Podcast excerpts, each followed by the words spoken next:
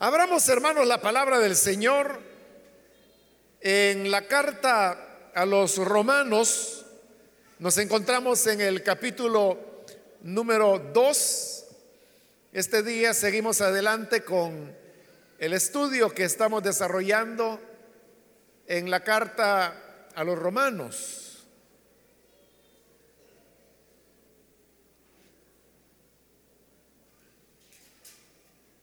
Dice la palabra del Señor en Romanos capítulo 2, versículo número 17 en adelante. Ahora bien, tú que llevas el nombre de judío, que dependes de la ley y te jactas de tu relación con Dios, que conoces su voluntad, y sabes discernir lo que es mejor porque eres instruido por la ley, que estás convencido de ser guía de los ciegos y luz de los que están en oscuridad, instructor de los ignorantes, maestro de los sencillos, pues tienes en la ley la esencia misma del conocimiento y de la verdad. En fin, tú que enseñas a otros, ¿no te enseñas a ti mismo? Tú que predicas contra el robo, ¿robas? Tú que dices que no se debe cometer adulterio, ¿adulteras? Tú que aborreces a los ídolos, robas de sus templos. Tú que te jactas de la ley, deshonras a Dios quebrantando la ley. Así está escrito, por causa de ustedes se blasfema el nombre de Dios entre los gentiles. La circuncisión tiene valor si observas la ley, pero si la quebrantas, vienes a ser como un incircunciso. Por lo tanto, si los gentiles cumplen los requisitos de la ley, no se les considerará como si estuvieran circuncidados. El que no está físicamente circuncidado, pero obedece la ley, te condenará a ti, que a pesar de tener el mandamiento escrito y la circuncisión, quebrantas la ley. Lo exterior no hace a nadie judío, ni consiste la circuncisión en una señal en el cuerpo. El verdadero judío lo es interiormente. Y la circuncisión es la del corazón, la que realiza el espíritu, no el mandamiento escrito. Al que es judío así, lo alaba Dios y no la gente. Amén. Hasta ahí dejamos la lectura. Pueden tomar sus asientos, por favor, hermanos.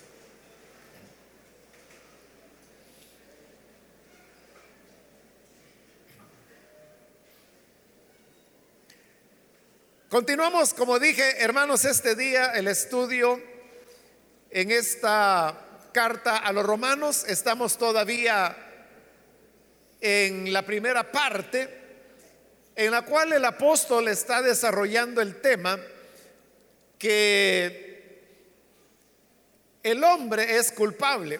Y cuando digo el hombre me estoy refiriendo a toda la raza humana, de tal manera que en esto no hay excepción. La culpa por el pecado es universal. No escapa ningún ser humano de el hecho de ser un pecador. Pablo comenzó este razonamiento con los paganos, es decir, con los gentiles, y él indicó el camino que en su momento lo explicamos detalladamente, es un camino descendente de ir de más a menos, hasta que los hombres llegaron a una depravación total. Pero luego Pablo pasó a tratar el tema de los moralistas, así fue el nombre que les pusimos, que son aquellas personas que aparentemente son correctas, hacen lo bueno, pero además señalan el mal que otras personas hacen. Pero ante eso, Pablo también demostró que estos moralistas continúan siendo humanos y que como humanos también cometen los mismos pecados que ellos señalan en otros. Por eso él decía que en lo que juzgas a otro, te condenas a ti mismo. Porque cualquier cosa que un moralista quiera señalar a otra persona, en realidad se está señalando a sí mismo porque él también hace las mismas cosas. Porque pertenece a la raza humana y la raza humana toda está en una misma condición de pecado. Esto lo explicará más despacio y más ampliamente Pablo en el capítulo número 5. Después de eso, hermanos, vimos a aquellos que se jactaban en el hecho de tener la ley y de conocer la palabra. Eso fue lo que vimos en la última oportunidad. Y mencionábamos que Pablo decía que no es ninguna ventaja que una persona tenga eh, la palabra de Dios, las escrituras. O sea, una persona puede tener las escrituras,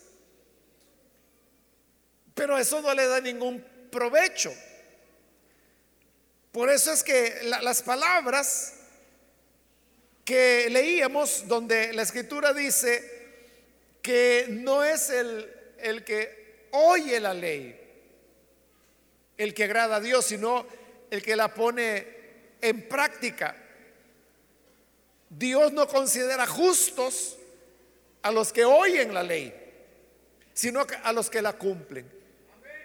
De manera que no es lo, la clave o lo valioso de la vida el tener la palabra, lo importante es cumplirla. Y con eso pues esas personas que se jactaban de tener o conocer la palabra, como hay gente que dice, no, yo en mi casa tengo cuatro Biblias, pero eso no le hace mejor.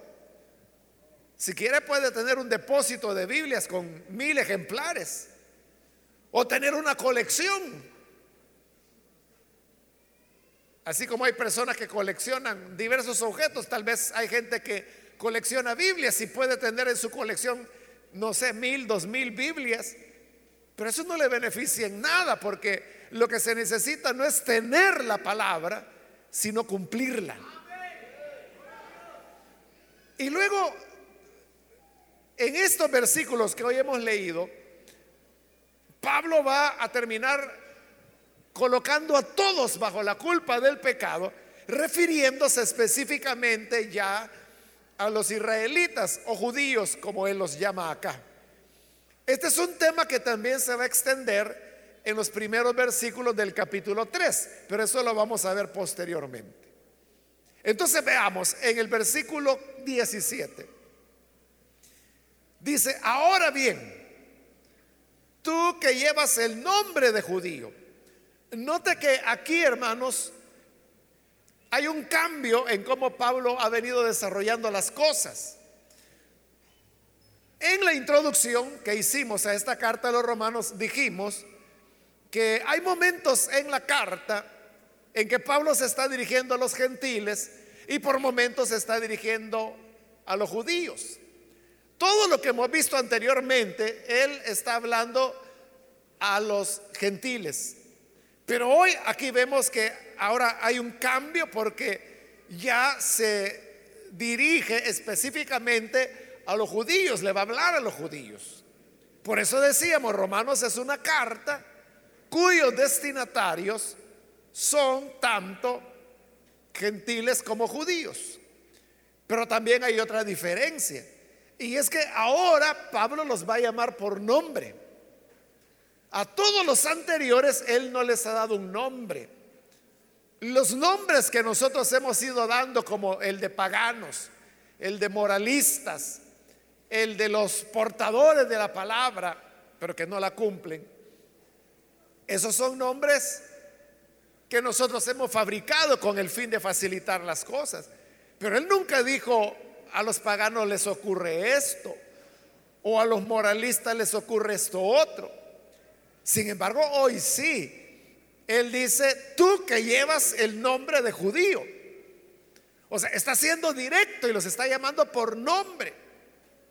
Y lo hace así porque a continuación él desarrollará un tema que de manera especial tocaba la sensibilidad de los judíos. Y por eso era importante que ellos tuvieran bien claro que era a ellos que Pablo se estaba dirigiendo. Ahora, note que aquí dice la palabra, tú que llevas el nombre de judío. Eso realmente es lo que dice el original. Aclaro esto porque la reina Valera lo que dice es, tienes el sobrenombre de judío. No se sabe realmente cuál fue el criterio que Casiodoro de Reina utilizó para traducir lo que dice nombre por sobrenombre. Probablemente, pero esta solo es una idea, ¿no? Porque lo ideal sería preguntarle a él. El problema es que tiene 500 años de muerto, ¿no? Pero lo ideal sería eso, preguntarle a él por qué tradujo de esa manera. Pero como ya está muerto, solo hay suposiciones. algunos suponen que esto de, judío, eh, Casiodoro de Reina no lo veía como un nombre y por eso él utilizó la palabra sobrenombre.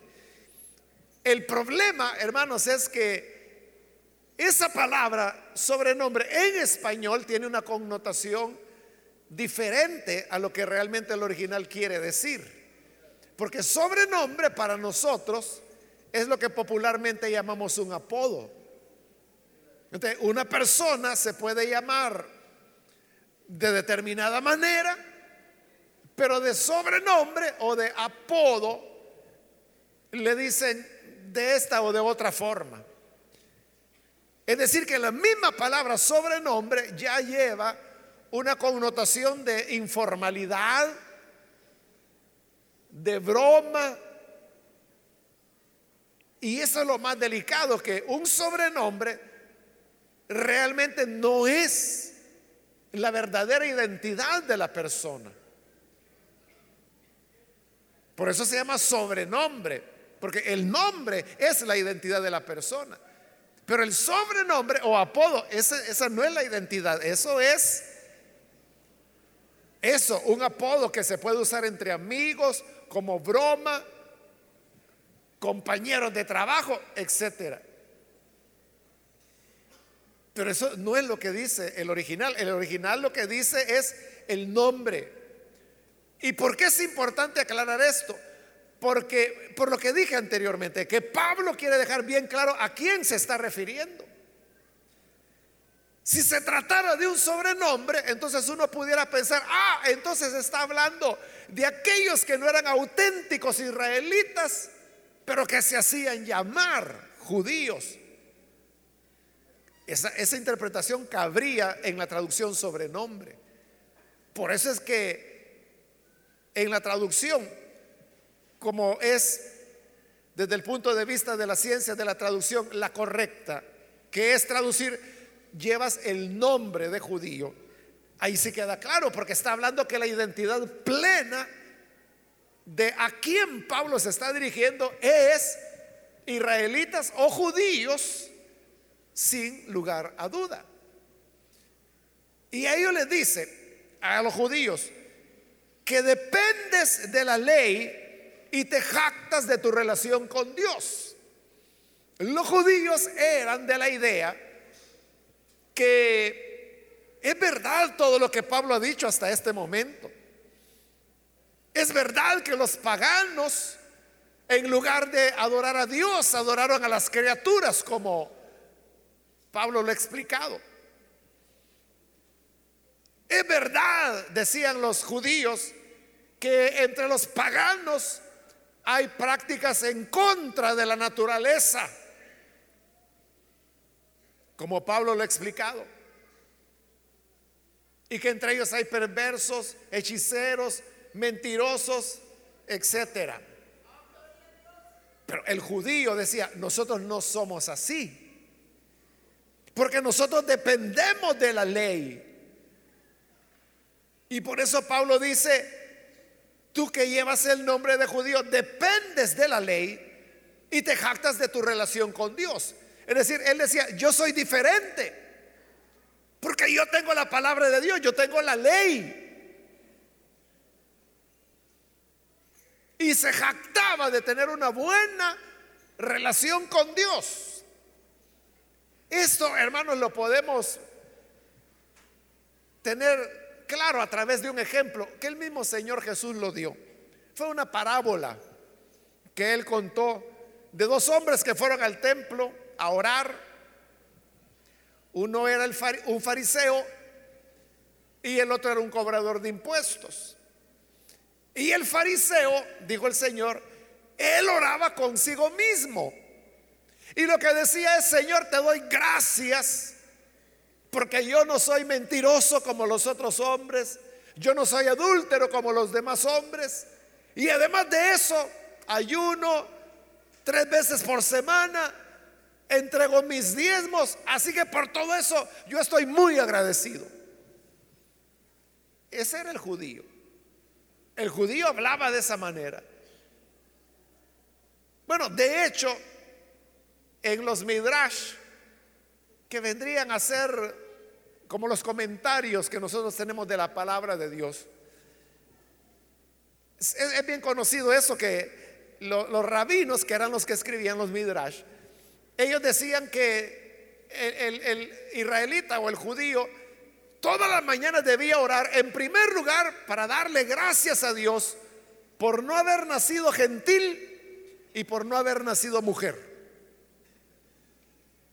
Así decían los maestros rabinos. Entonces, el israelita por las mañanas, todos los días hacía esa oración y le decía, Señor, te doy gracias porque yo no nací siendo gentil. Te doy gracias porque no soy salvadoreño. Gracias porque soy israelita. Y gracias porque soy hombre y no mujer. Es, esas eran las cosas de las cuales ellos se jactaban. A ellos es a los que Pablo hoy se está dirigiendo. Pero continúa hablando de las cosas de las cuales ellos se jactaban. Dice el versículo 18, conoce su voluntad y sabes discernir lo que es mejor porque eres instruido por la ley. Ahí la expresión, sabes lo que es mejor. En el original lo que dice es, sabes lo que tiene más valor.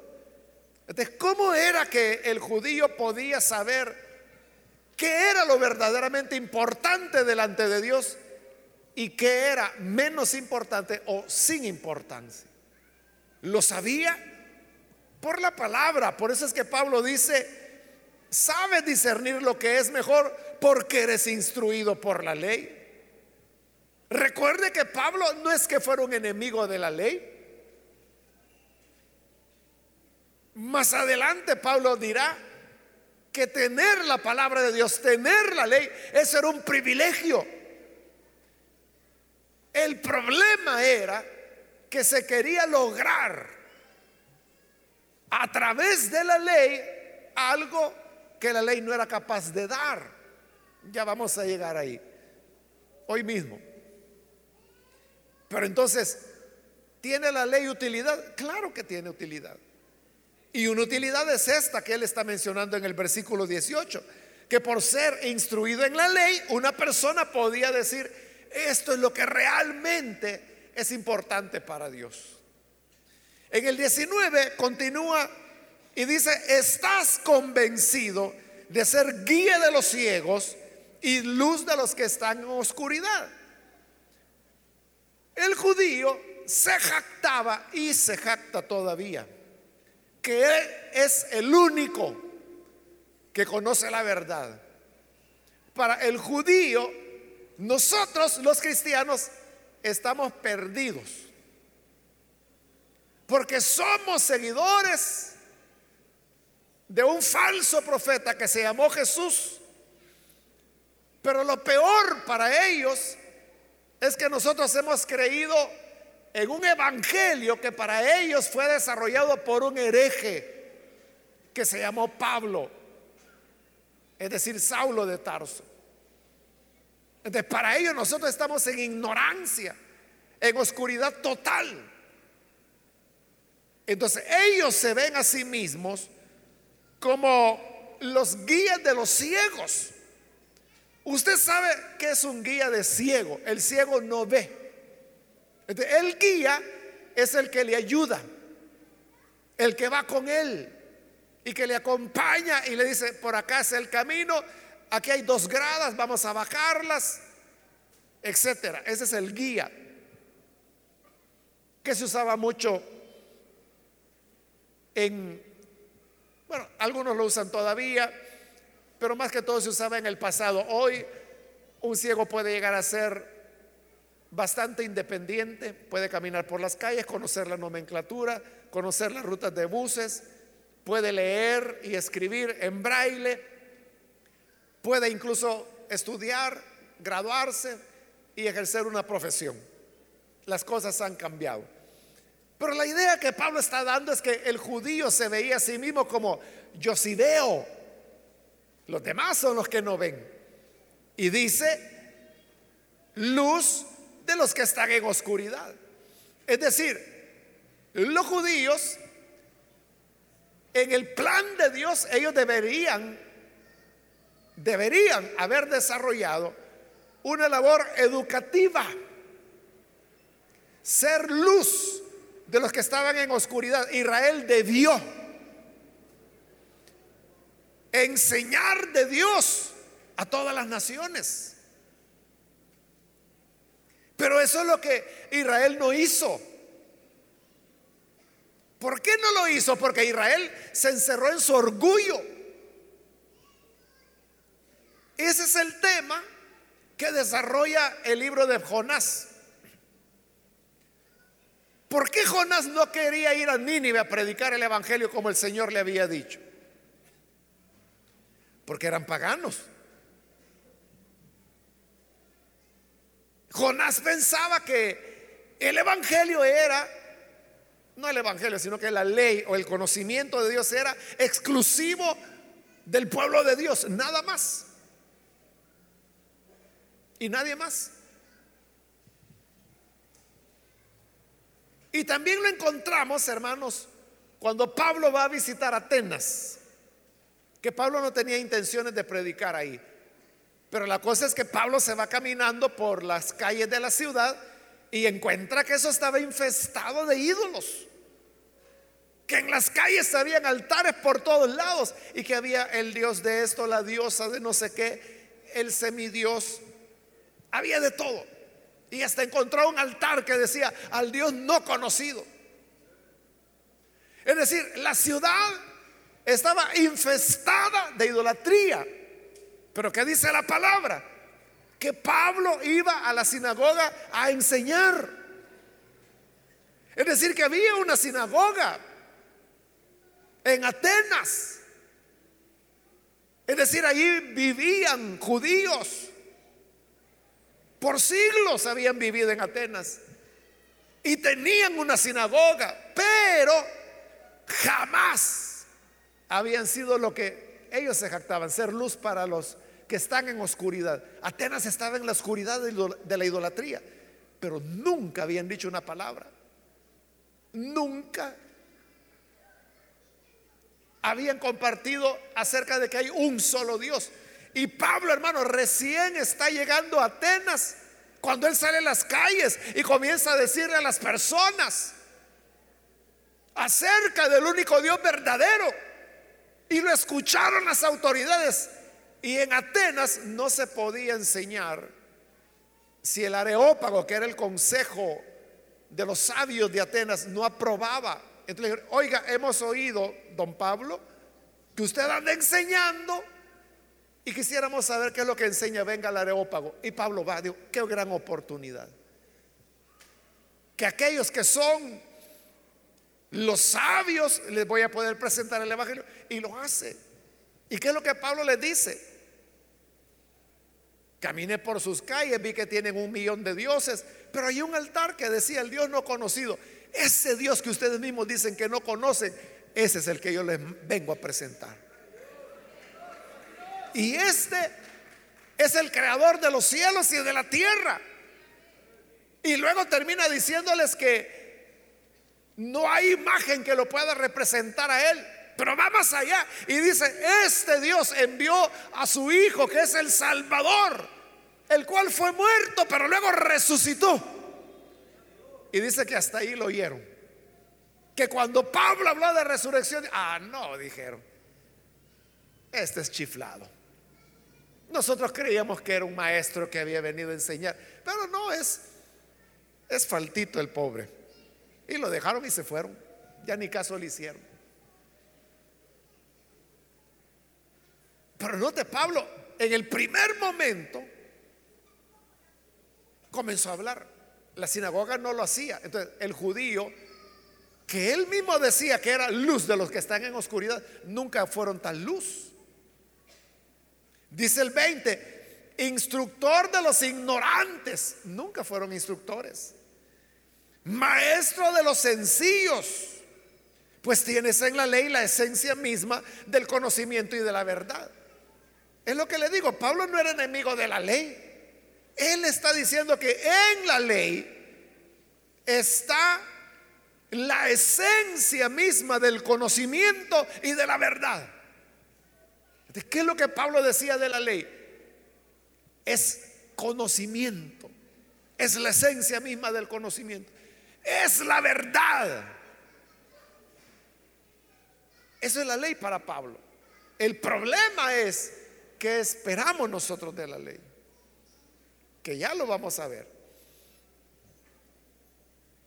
Entonces, como ellos tenían la esencia de la verdad, perdón, la esencia del conocimiento y la verdad, entonces eres instructor de los ignorantes, maestro de los sencillos,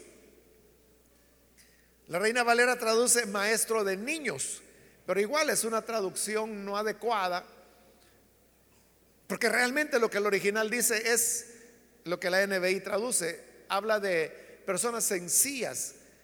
Casero de Reina lo que hizo fue como, bueno, así como, es como ser como un niño, dijo él. Que el niño es sencillo, entonces tradujo un niño, pero las personas pudieran entender que entonces los judíos lo que hacían era dedicarse a enseñar a niños. Y no. La idea es esta, maestro de sencillos. Es decir, ellos se veían como maestros frente a gente ignorante, sencilla, que no sabía nada. Así se veían ellos. Pero como hemos dicho, es una función que nunca desarrollaron, aunque ellos se veían así. Versículo 21, en fin. Y ahora viene el desafío de Pablo. Y aquí vienen las preguntas. En fin, tú que enseñas a otros, ¿no te enseñas a ti mismo?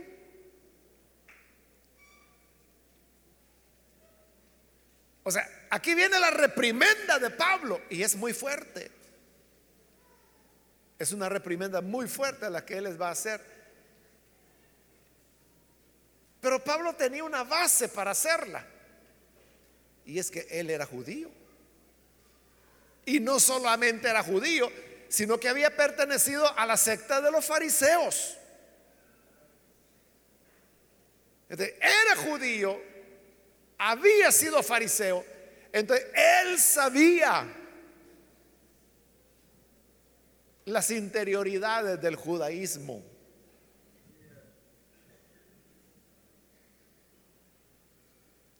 Ahí hay un dicho que dice que en, todo lugar se cuecen habas, dice. Pero solo la gente que está en cada lugar sabe cuáles son las cueces que se, que se cocen, ¿no? O las habas que se cocen sería. Pablo sabía cuáles eran los fallos del judaísmo, pero con ese conocimiento, recuerde, Pablo educado bajo el más grande maestro que en la época hubo, Gamaliel.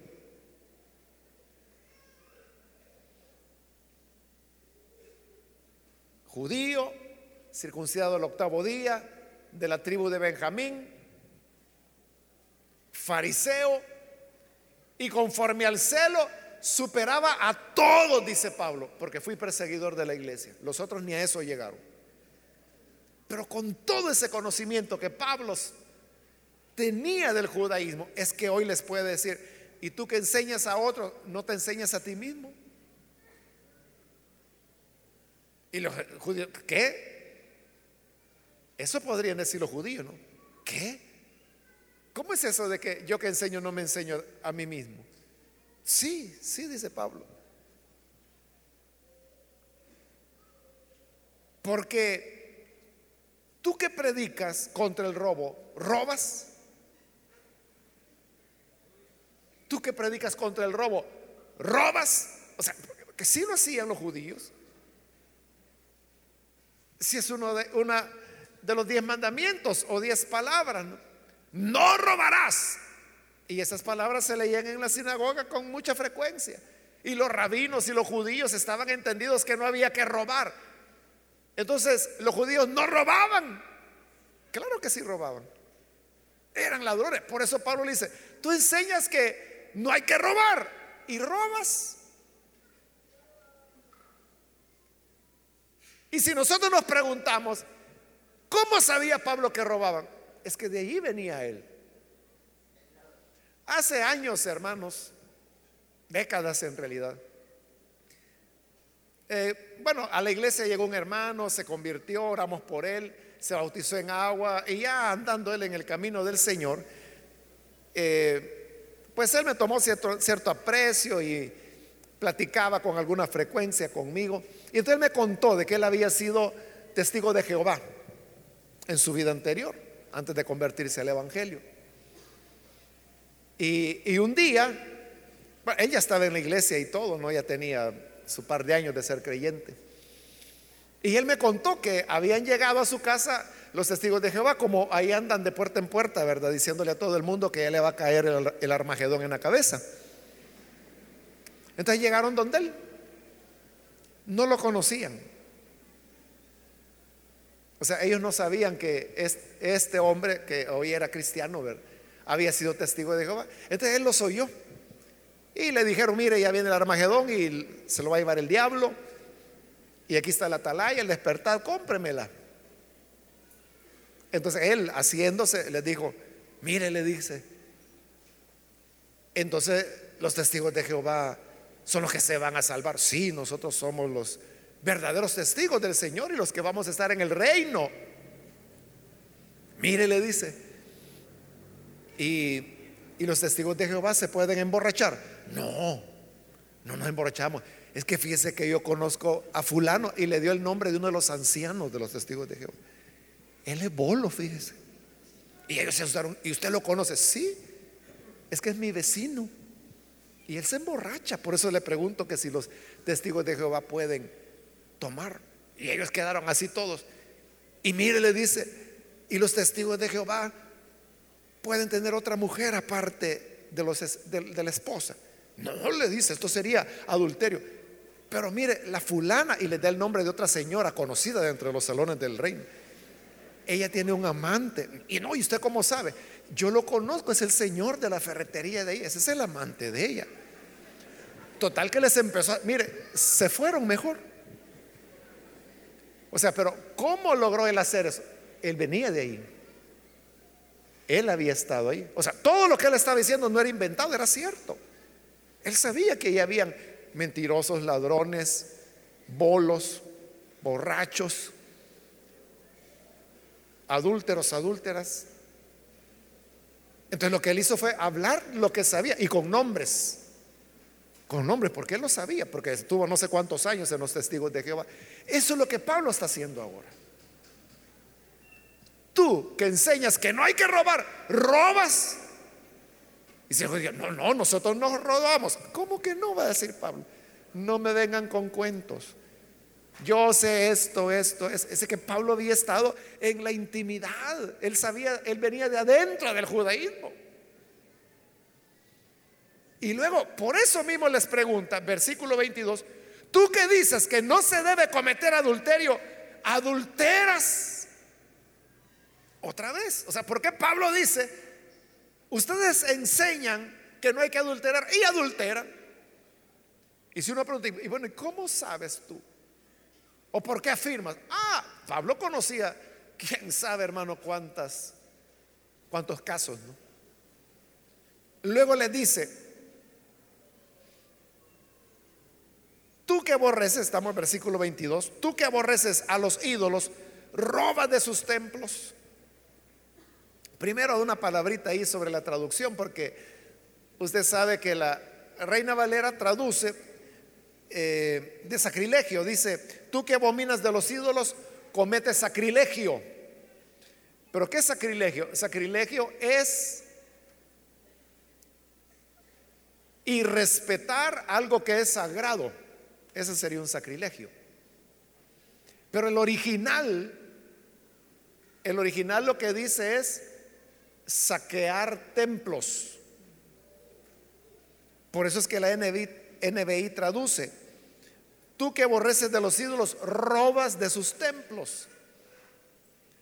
Porque el original dice saquear templos. ¿a qué se refiere? Lo que pasa es que Casiodoro Reina no entendió. No entendió por qué en el original dice, tú que aborreces los ídolos, saqueas templos. No entendió. Entonces él puso mejor, comete sacrilegio.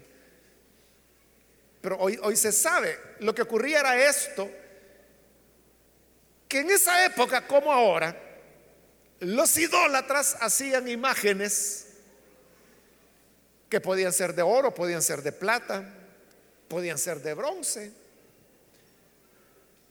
Pero estos son objetos que tienen valor. Estoy hablando valor económico. Si usted tiene una imagen, un ídolo de oro, póngale que pesa dos libras para ponerlo bofito. ¿Cuánto dinero no son dos libras de oro? había gente que se robaba los ídolos, igual que ahora. Entonces, los agarraban, pero claro, lo que ellos querían era venderlo, porque sabían que habían cometido un robo, habían saqueado un templo pagano. Entonces, el ladrón lo que busca es rápido deshacerse de lo que robó y por eso lo da muy barato. Por eso es que celulares que cuestan 500, 600, hasta 800 dólares, ahí los andan vendiendo en la calle por 20, 30 dólares. Son robados. O sea, lo que el ladrón quiere es deshacerse de eso lo más pronto que pueda y que le quede a usted el bombazo. Sí, esa es la prueba del delito. A usted le puede caer. Entonces, eso es lo que hacían en la época, vendían los ídolos. Entonces, los judíos participaban de ese comercio. O sea, porque como ellos sabían que los ídolos no son dioses, no son dioses. Entonces, a ellos no les importaba agarrarlos a martillazos. Un pagano nunca iba a hacer eso. ¿Cómo iba a agarrar a martillazo a algo, que ellos creían que era Dios? Pero el judío, como sabía que era ídolo y que eso no era nada y que no existían, porque solo hay un único Dios verdadero, le agarraban a martillazos y ya vendían por libra el oro, la plata, el bronce, lo que fuera. Entonces ganaban dinero, pero de objetos que eran robados. Podían ser muy paganos, pero era robo. A eso es a lo que Pablo se refiere cuando dice, tú que aborreces a los ídolos dices que aborreces a los ídolos, pero roban los templos. Cuando es de dinerito, ahí ya no lo aborreces. Ahí ya te gustan los ídolos. Versículo 23. Tú que te jactas de la ley, deshonras a Dios quebrantando la ley. O sea, eso era lo peor de todo ya. Se jactaba de la ley. Yo conozco la palabra. Nosotros somos el pueblo del libro sagrado. Nosotros somos el único pueblo que el Señor amó. Y así dice el profeta Oseas. Dice, de todas, de las, de todas las familias de la tierra, solamente he amado a la familia de Jacob. Vaya, ¿qué más claro lo quiere? Dice, de todas las naciones de la tierra, solo he amado a una, Israel, punto. Claro, en el Antiguo Testamento. En el Nuevo Testamento ya dice, de tal manera amó Dios al mundo. Amó a todas las naciones ya. Entonces, la jactancia de ellos era que tenían la ley. Entonces dice Pablo, tú que te jactas de la ley, ¿cómo es que la quebrantas? ¿Cómo es que la quebrantas? Y no le podían decir que no, porque de ahí venía él. Ahora, viene una pregunta importante. Si ellos conocían la ley y si Pablo ha dicho que es la esencia del conocimiento, que es la verdad, ha dicho que la ley es luz, ha dicho que la ley instruye, entonces, ¿cómo es que no enderezó a Israel? Que por siglos, bueno, milenios realmente, tuvieron y siguen teniendo la ley. ¿Por qué? Si la ley dice no robarás, ellos seguían robando. ¿Por qué? Si la ley dice no adulterarás, ellos seguían adulterando.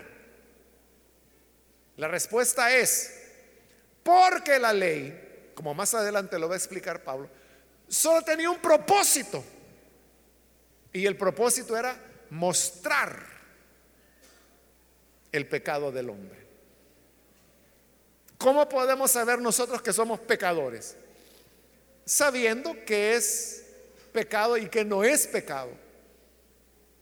Y cuando la ley dice pecar es tener dioses ajenos, rendir culto a imágenes, es mentir, robar, deshonrar a los padres, adulterar, matar, codiciar. Todo eso es pecado.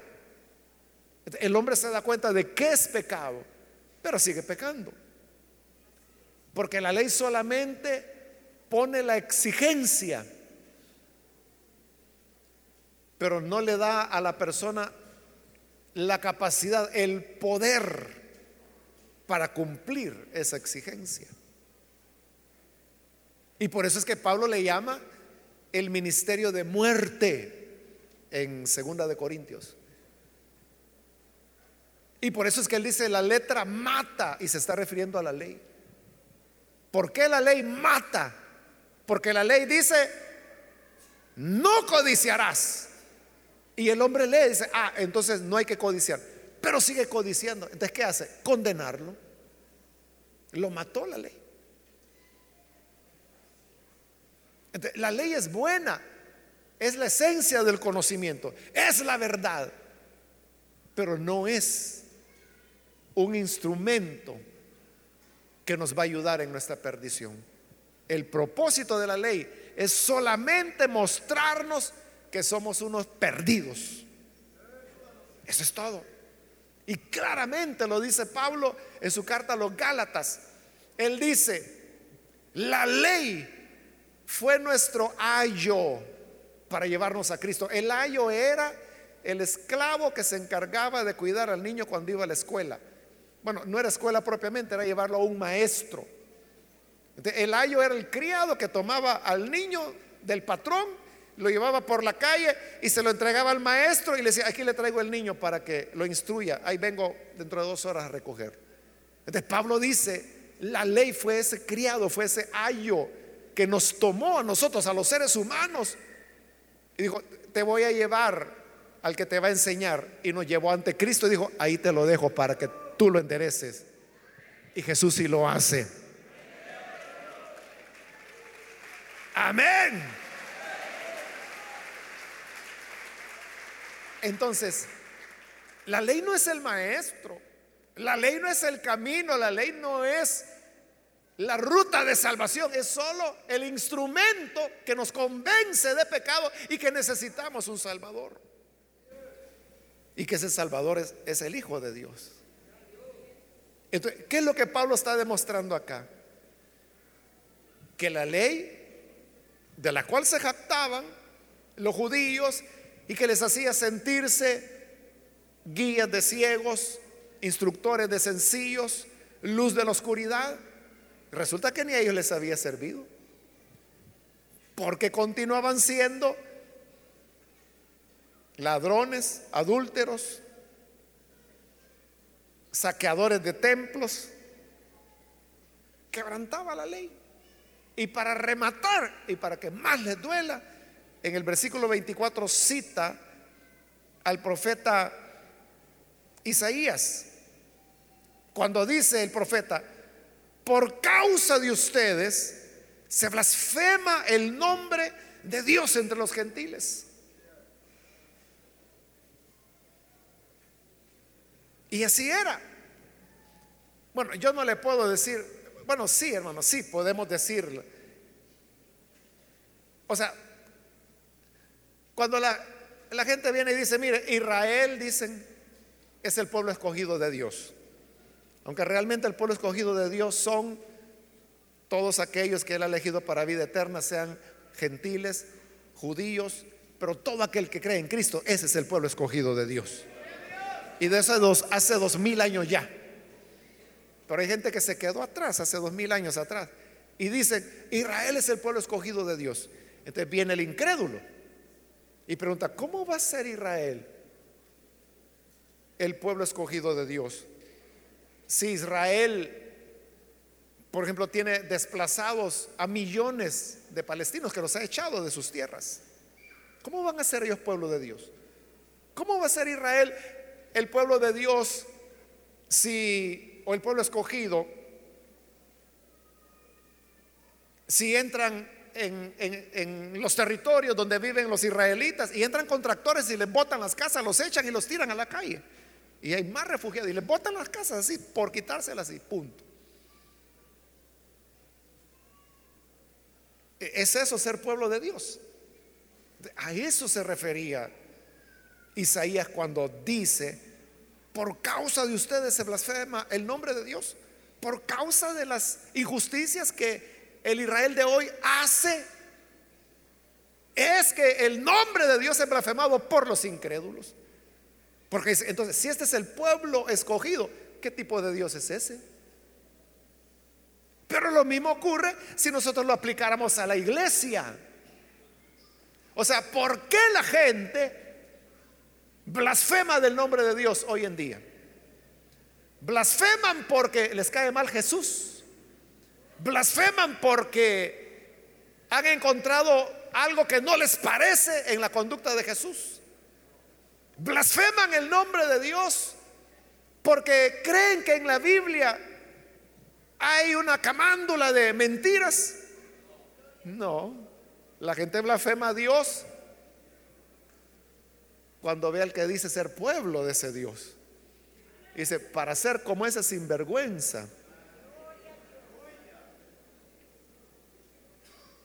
Como un hermano que enfermó y estaba en el hospital y estaba en uno de los pisos de arriba. Pero ya estaba recuperándose, ya se levantaba. Entonces en la cama había, como hay como seis pacientes ¿no? en el mismo cuartito, y uno estaba así viendo por la ventana hacia abajo. Y este hermano que estaba hospitalizado estaba evangelizando a los pacientes, ¿no? Y este hombre estaba viendo por la ventana y le dijo, mire, le dice, no, si a mí me gusta el evangelio, pero mire, para ser así como esa vieja chambrosa que vaya abajo, no, le dice. Y entonces el hermano que estaba ahí salió a ver por la ventana y cuando sale por la ventana, era una hermana que era diaconisa de la iglesia.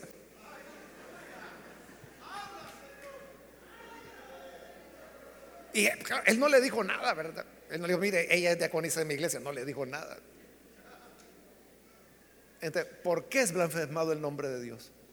Por su pueblo, por los pícaros, por los sinvergüenzas, por los mentirosos, por los pastores ladrones, mentirosos, adúlteros, mujeriegos. Por eso es que es blasfemado, es por causa del pueblo. Entonces, ¿qué sentido tenía? O sea, porque esa es la ley. Isaías 52, que es de donde Pablo ha tomado la cita, eso es parte de la ley. De la ley misma dice, mi nombre blasfemado entre los gentiles por causa de mi pueblo. O la misma ley está confirmando las palabras de Pablo. Solo un dato curioso, hermanos, y es que en ese versículo 24, en el original, lo que dice es, por causa de ustedes se blasfema el nombre de Dios entre los gentiles. Así está escrito. Es decir, que la expresión así está escrito se encuentra después de la cita. Y eso es interesante porque es la única vez, la única vez en el Nuevo Testamento en que primero se pone la cita y luego se dice así está escrito. Porque en todas las demás siempre así dice la escritura o así está escrito y luego dice. Entonces, si está al final, ¿por qué los traductores, tanto la Reina Valera como la NB, por qué lo pone antes? Lo hace simplemente por armonizar, por armonizar con todas las demás citas que tiene el Nuevo Testamento. Pero note el efecto que Pablo quería lograr. Vea lo que él ha venido diciendo. Tú que te jactas de la ley, deshonras a Dios quebrantando la ley. Por causa de ustedes se blasfema el nombre de Dios entre los gentiles. Y cuando le dice, así está escrito al final, ahí les da el golpe de gracia, hermano. O sea, porque imagínese un judío que está muy molesto por esto que Pablo les está diciendo. Y le está diciendo, tú que te jactas de la ley, deshonras a Dios quebrantando la ley. Y sigue Pablo, por causa de ustedes se blasfema el nombre de Dios. ¿Cómo que por causa de eso? Así está escrito. Plum, lo cayó. Porque es la misma ley la que le está diciendo eso. Entonces lo usa de esa manera Pablo para terminarle de dar, hermano, el último golpe de gracia, ¿no? Bueno, apurémonos en el 25, dice, la circuncisión tiene valor si observas la ley pero si la quebrantas, vienes a ser como incircunciso. El judío, hermano, tenía mucha fe en la circuncisión. Para ellos, el que había sido circuncidado, ese ya se salvó. Es más, los rabinos enseñaban que Abraham iba a estar en la puerta del infierno y que toda persona que iba a entrar en el infierno, Abraham iba a estar pendiente si era circuncidado o no. Si era circuncidado, no iba a permitir que se fuera al infierno.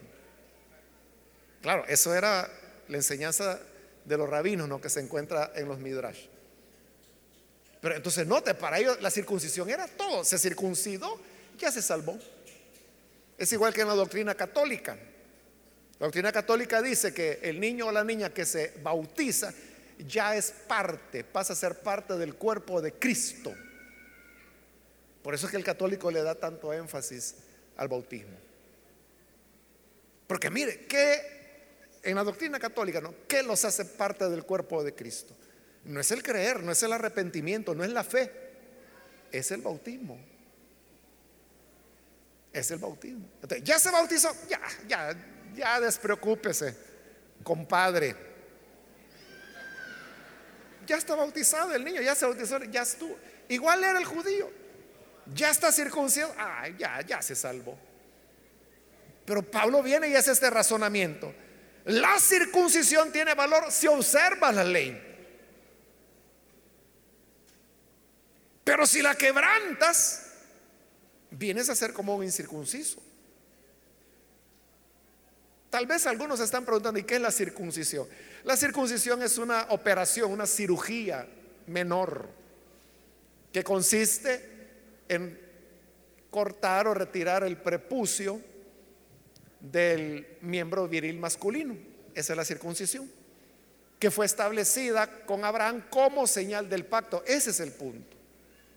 Que Dios le dijo, esta es la señal del pacto entre tú y yo. Entonces, ellos decían, una vez se circuncida, ya entró en pacto con Dios, ya estuvo. Pero Pablo dice, ¿y de qué sirve que esté circuncidado si quebrantas la ley? Igual nosotros, por ejemplo, nosotros no practicamos el bautismo de niños por las razones que mencioné, practicamos el de adultos. Pero yo le diría, ¿qué gana una persona que se bautizó a los 20 años, digamos? Pero vive como un diablo. ¿De qué le aprovecha ser bautizado? Ese es el razonamiento de Pablo. Si quebrantas la ley, ¿acaso no vienes a ser como el incircunciso? 26, por lo tanto, si los gentiles cumplen los requisitos de la ley, o sea, un tema que él tocó y que lo vimos en la ocasión anterior, si los gentiles cumplen los requisitos de la ley, pregunta, ¿no se les considerará como si estuvieran circuncidados? Imagínese eso, hay un hombre que es el gentil y por lo tanto no lo circuncidan, porque la circuncisión es una práctica de los judíos y de los musulmanes también y de otras religiones más pequeñas. Pero en general el gentil no. Pero ¿qué tal si este gentil que no es circuncidado, pero cumple con todo lo de la ley? Cumple con todo lo de la ley. Pregunta Pablo, ¿no será que Dios lo ve como que si estuviera circuncidado? ¿Qué es lo que le interesa a Dios? Que tengamos un poco menos de piel o que tengamos obediencia a su palabra. ¿Qué le interesa a Dios? Ese es, ese es el fondo del razonamiento de Pablo. 27. El que no está físicamente circuncidado, pero obedece la ley, te condenará a ti que a pesar de tener el mandamiento escrito y la circuncisión, continúas quebrantando la ley. Es decir, muy circuncidado podrás estar, pero si quebrantas la ley, se va a salvar el pagano que no fue circuncidado, pero que cumplió la ley, y no tú, que siendo circuncidado y teniendo la ley, la quebrantaste. Versículo 28, ya terminando, dice, lo exterior no hace a nadie judío, ni consiste la circuncisión en una señal del cuerpo. El verdadero judío lo es interiormente y la circuncisión es la del corazón, la que realiza el espíritu no el mandamiento escrito, es decir, la verdadera circuncisión no la puede operar el mandamiento escrito de la ley que decía que todo niño judío tenía que ser bautizado al octavo día de nacido. Es el espíritu, dice Pablo, el que tiene que circuncidar y el corazón. Al que es judío así, no del cuerpo, sino que del corazón, lo alaba Dios y no la gente. Porque los judíos tenían la alabanza, pero de la gente. Pero Dios, dice Pablo, lo que importa es no que la gente nos alabe, lo que importa es que Dios nos alabe. Y Dios al que va a alabar es al que es circuncidado de corazón. ¿Y cómo se sabe quién es circuncidado del corazón? El que cumple la palabra. Por, por, eso le digo, ¿qué es lo que le importa a Dios? ¿Le importa a Dios cómo es el pene de un hombre? O le importa si obedece o no la palabra. Eso es. Por eso dice, no es judío el que lo es externamente, es decir, en el cuerpo, circuncidado. Eso no hace nadie. Por eso dice, el que es judío lo es en el interior. Y la circuncisión no es la del cuerpo, dice, es la del corazón. Todavía Pablo no ha llegado a la conclusión, la va a llegar, como le digo, en los primeros versículos del capítulo 3. Pero allí, ahí nomás, hermano, ya podemos sacar una conclusión. Y es que entonces los israelitas están, no puedo decir igual, hermanos, que el pagano. Porque el pagano no conoce la palabra. Y cuando peca, peca en ignorancia. En cambio, el judío que sí tiene la palabra, cuando peca, peca con conciencia. Y en ese sentido no es igual al pagano. Quizás es peor, ¿verdad? Porque ¿qué es peor? Que usted desobedezca en algo que no conoce o aquel que sabiendo premeditadamente no lo obedece. ¿Quién peca más? La respuesta la da el Señor Jesús. En el Evangelio de Lucas, Él dijo, aquel que sin conocer, sin conocer la voluntad del Señor, no la hizo, será azotado poco. Pero aquel que conociendo la voluntad del Señor no la hizo, ese será azotado mucho. Entonces resulta que el judío queda más condenado que el gentil. Pero le digo, ahí solo estoy adelantando, porque la conclusión la vamos a ver en los primeros versículos del capítulo 3. Y luego, cuando ya Pablo ha demostrado que todos estamos condenados, nos va a presentar cuál es la respuesta de Dios, cuál es el camino de salvación, que es la justificación por fe en el Hijo de Dios. Amén. Entonces, ¿Hay lecciones para nosotros ahí? Sí. ¿Está hablando de judíos? Sí. Pero hay lecciones que podemos aprender. Y las lecciones son, hermanos, que lo que a Dios le importa no es lo que somos externamente, sino que lo que somos interiormente. Como Pablo dice, no es la circuncisión, que era una expresión de pureza, la que está en el cuerpo, sino que es la del corazón. Entonces, de igual manera, ¿qué es nuestro cristianismo? Nuestro cristianismo es un cristianismo de apariencias, de exterioridades, de ropas, de cómo nos vestimos, de cómo nos peinamos. Ese es nuestro cristianismo. Eso no tiene valor delante de Dios. Lo que a Dios le importa es que seamos puros del corazón. Y Cristo puede limpiarnos y purificarnos en nuestro corazón. No hay otra manera, no hay otra manera. Vamos a orar, vamos a cerrar nuestros ojos. Señor, te damos las gracias porque tú eres grande en misericordia. Tú conoces nuestra ruina. Sabes que somos perdidos en el pecado y que en nosotros no hay nada bueno. Pero hoy, Señor, vienen estas personas aquí al frente para arrepentirse y entregar su vida a ti. Lo mismo aquellos que lo hacen a través de televisión, de radio, del internet.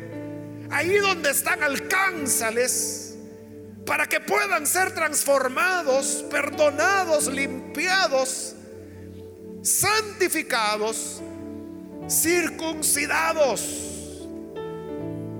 en sus corazones. Ayúdanos, Padre, para que nuestra fe, nuestro cristianismo no sea el externo, el del cuerpo, sino el interno, el del corazón. Cambia, Señor, nuestro corazón de maldad por un corazón que te ame. Quita nuestro corazón de piedra y pon un corazón de carne donde tu palabra pueda ser inscrita. Gracias porque tú nos das oportunidades y ahora mismo abres la puerta para aquellos que necesitan venir y creer. Perdónales, recíbeles y que sean fieles desde hoy y para siempre. Por Jesucristo nuestro Salvador lo pedimos. Amén. Y amén.